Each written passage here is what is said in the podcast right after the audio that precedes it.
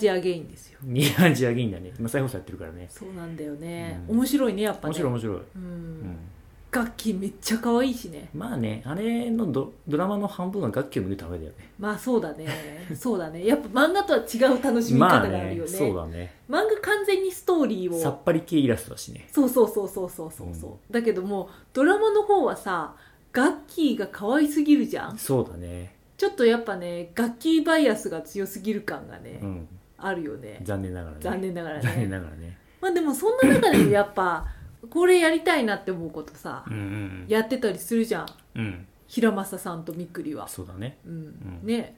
その一つがあれですよ。契約結んでるでしょ。そうだね。雇用契約はね。まああれ雇用契約だけど、うん。契約書をちゃんと作ってるじゃん、ね。うん。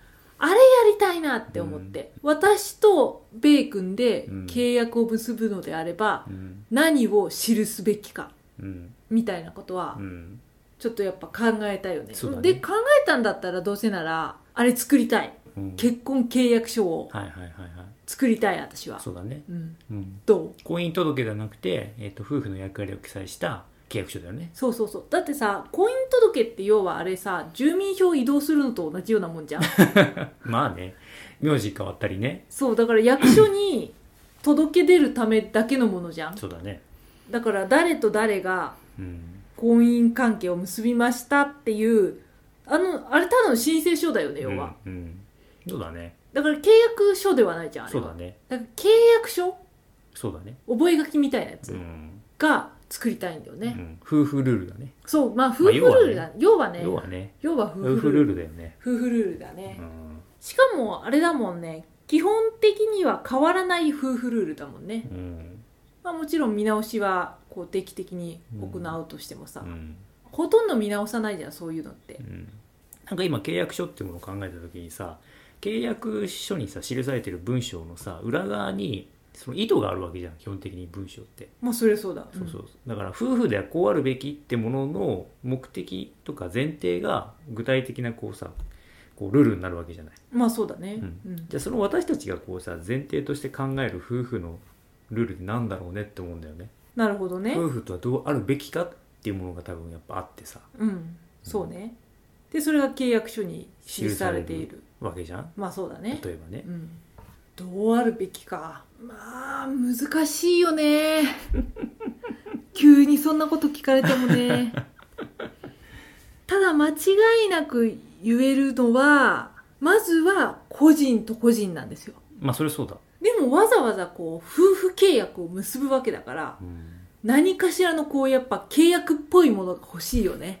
オツとこうはみたいなことでしょ、だからさ個人と個人っていうことを考えた時に決して自分の意思やなんか思想を相手に押し付けることはないとか多分そういうことになるんだよね、ああまあね。うん。うん。だから相手の人生に干渉しないとかうんうん。要するに相手は自由であるってことを認めるとか多分そうなるんだよね、ああまあね。うん。でもさそれってさ大前提としてあることじゃん。そもそも契約を結ぶっていう時点で個人と個人っていう立場なんだから、うん。そこには個人として尊重されるべきだみたいな個人個の権利みたいな。人権の尊重みたいな。そうそうそうそうそうそう。個人の権利みたいなのがさ あーあるからこそ一緒に何かをするための契約を結ぶみたいなイメージがあるんだよねうんうんうんだから一緒に何かをするためのルールだと思うんだよ。うん。うんだから大前提にもうあるからうん。個人の尊重っていうのは。うん。その上で一緒に何かをするためにルールが必要。うん。まあルールっていうか契約が必要なんじゃないかな。個人的人権の尊重は明記した方がいいと思うんだよね。まあ明記は必要だね。それはさ我々にとってすごく当たり前だけどさうん。それがさちゃんとさ保証されてるかどうかってさわからないよね。夫婦にしてもさまあそうだね。わかんないよね。じゃあ例えばさ子供せん子供を持ってる母親た例えば共働きでね。その例えば奥さんにさ家事がさ家事が多かった時にさ当然その人も休む権利があるわけじゃん。まあそう。でその休む権利を主張した時にさそれが遂行されるかってさ夫のさじ加減だったりする時もあるじゃん、まあそれそうだね、うん。うんそれはじゃあ果たして基本的人権が守られてるのかって話があるじゃんそうだね。まあ逆に言うともともとさ、うん。契約を結ぶ上でさ、うんうん。あの家事分担をうん。半々にしましょうとか、まあ何かしらのね、契約を結ぶとするじゃんね、うんうんその時にこう夫がうん。子育てに関してうん。何もしないとか、うん。その契約以上のこ、う。ん。契約未満のことしか以下のことしかしないってなると、うん。それは夫の契約不履行っていう考え方もできるんだよ、そうだね。それそうだ。でしょ？それそうだよだから明記の仕方としては、うん。大前提にその個人の権利がが尊重されますっていう書き方もあるけども、一方子供ができて育児の分担は何対何にしますとかうん。うんっていう書き方をしておけばそれが履行されなかった時にうん。自分の権利を主張できるという考え方もあると思うんですよね私は、うんうん。そうだねうんその考え方だとでも結構スッとやりやすいんじゃないかなとうん思うんですよ。うん何をどう分担するか。まあ育児に限らずさうんお互いの生活費うん。お互いがかかる生活費をどのように分担するかとかさ。うん。そういうのをこう明記しておくっていうのはうん。自分たちの権利を守るためにもとても重要なのではないかとそのように考えているのでありますよ。うん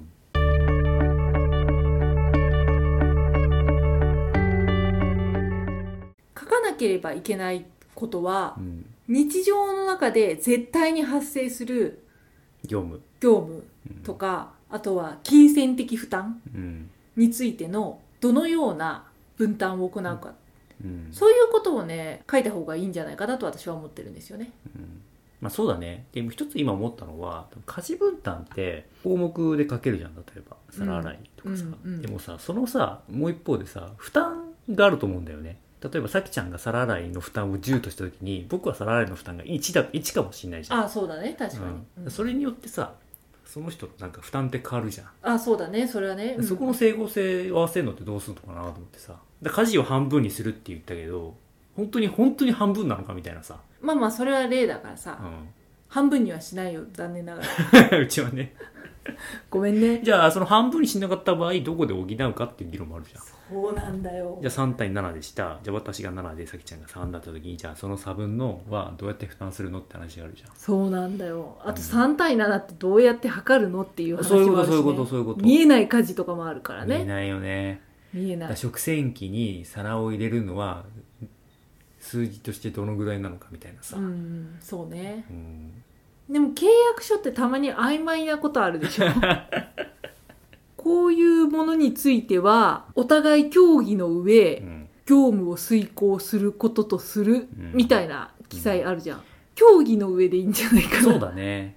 ねうまくいってるからねうちはそれで、うん、まあただそのだから協議の上っていうのを書くことによってうん、協議が全大前提になる。それ大事だねでそう。もねそれが大事なんだよ多分それ大事だよね。だから奥さんの皿洗いの負担がわからない旦那は皿食洗機買いたいっていう奥さんの要望を聞けないんだよね。そう。競技がないから。協議がないからね。だから、う んそんな皿洗いなんて簡単でしょって言って終わりだもんね、そうそうそうそうそう。だから協議の上、ね。うん。決定することとするっていうふうにしておけばそうだね、なんかちょっと見えてきたうね、ん、でもそうするともう全てが協議の上になっちゃうから、そうだねでもなんかこの話をする、まあ、前提で話した時にさ一つ面白かったなって思ったのがさ我々夫婦はさ相手の幸せのために生きてないって話になったじああまあそうだゃんね。なんか自分の幸せが最優先じゃん基本的に、まあそうだね、うん、なんかそれってすごい面白いなと思うんだよね。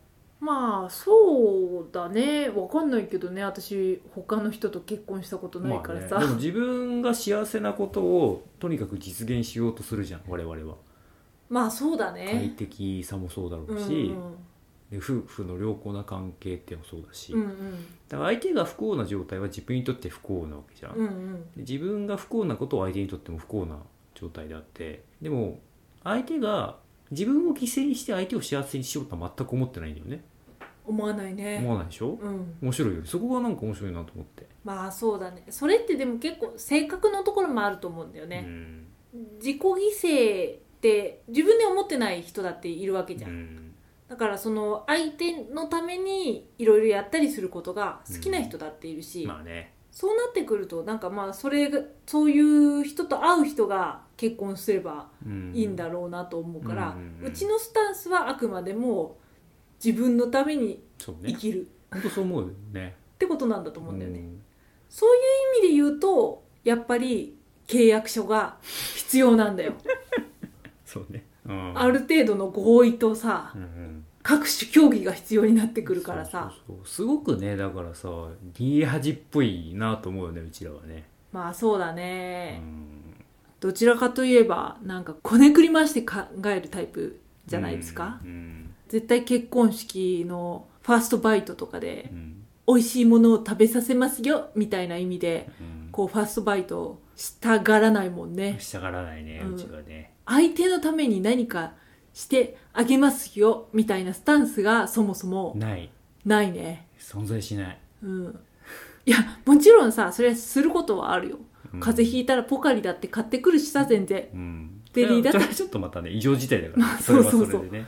そうそうそう。それなかったらこうなんかこう人としての部分がちょっと切ない切ない。切ないそれは切ないやつだからね。う、んそれは切ないからね、うん。そうそう。ないよねそのなんか感覚が。ないね。なそれは別にさ相手がに興味関心がないからっていう意味じゃなくてさなんか冷めてるとかって意味でもないしさ多分そのベースはさ一緒にいることの幸せだと思うんだよね。ああそうだね。だから一緒にいて何かあればまあ支え合おうとは思っているけれどあれやってあげるよこれやってあげるよみたいな。うん今日お昼はどうするの？みたいな。そういう感じはね。うん。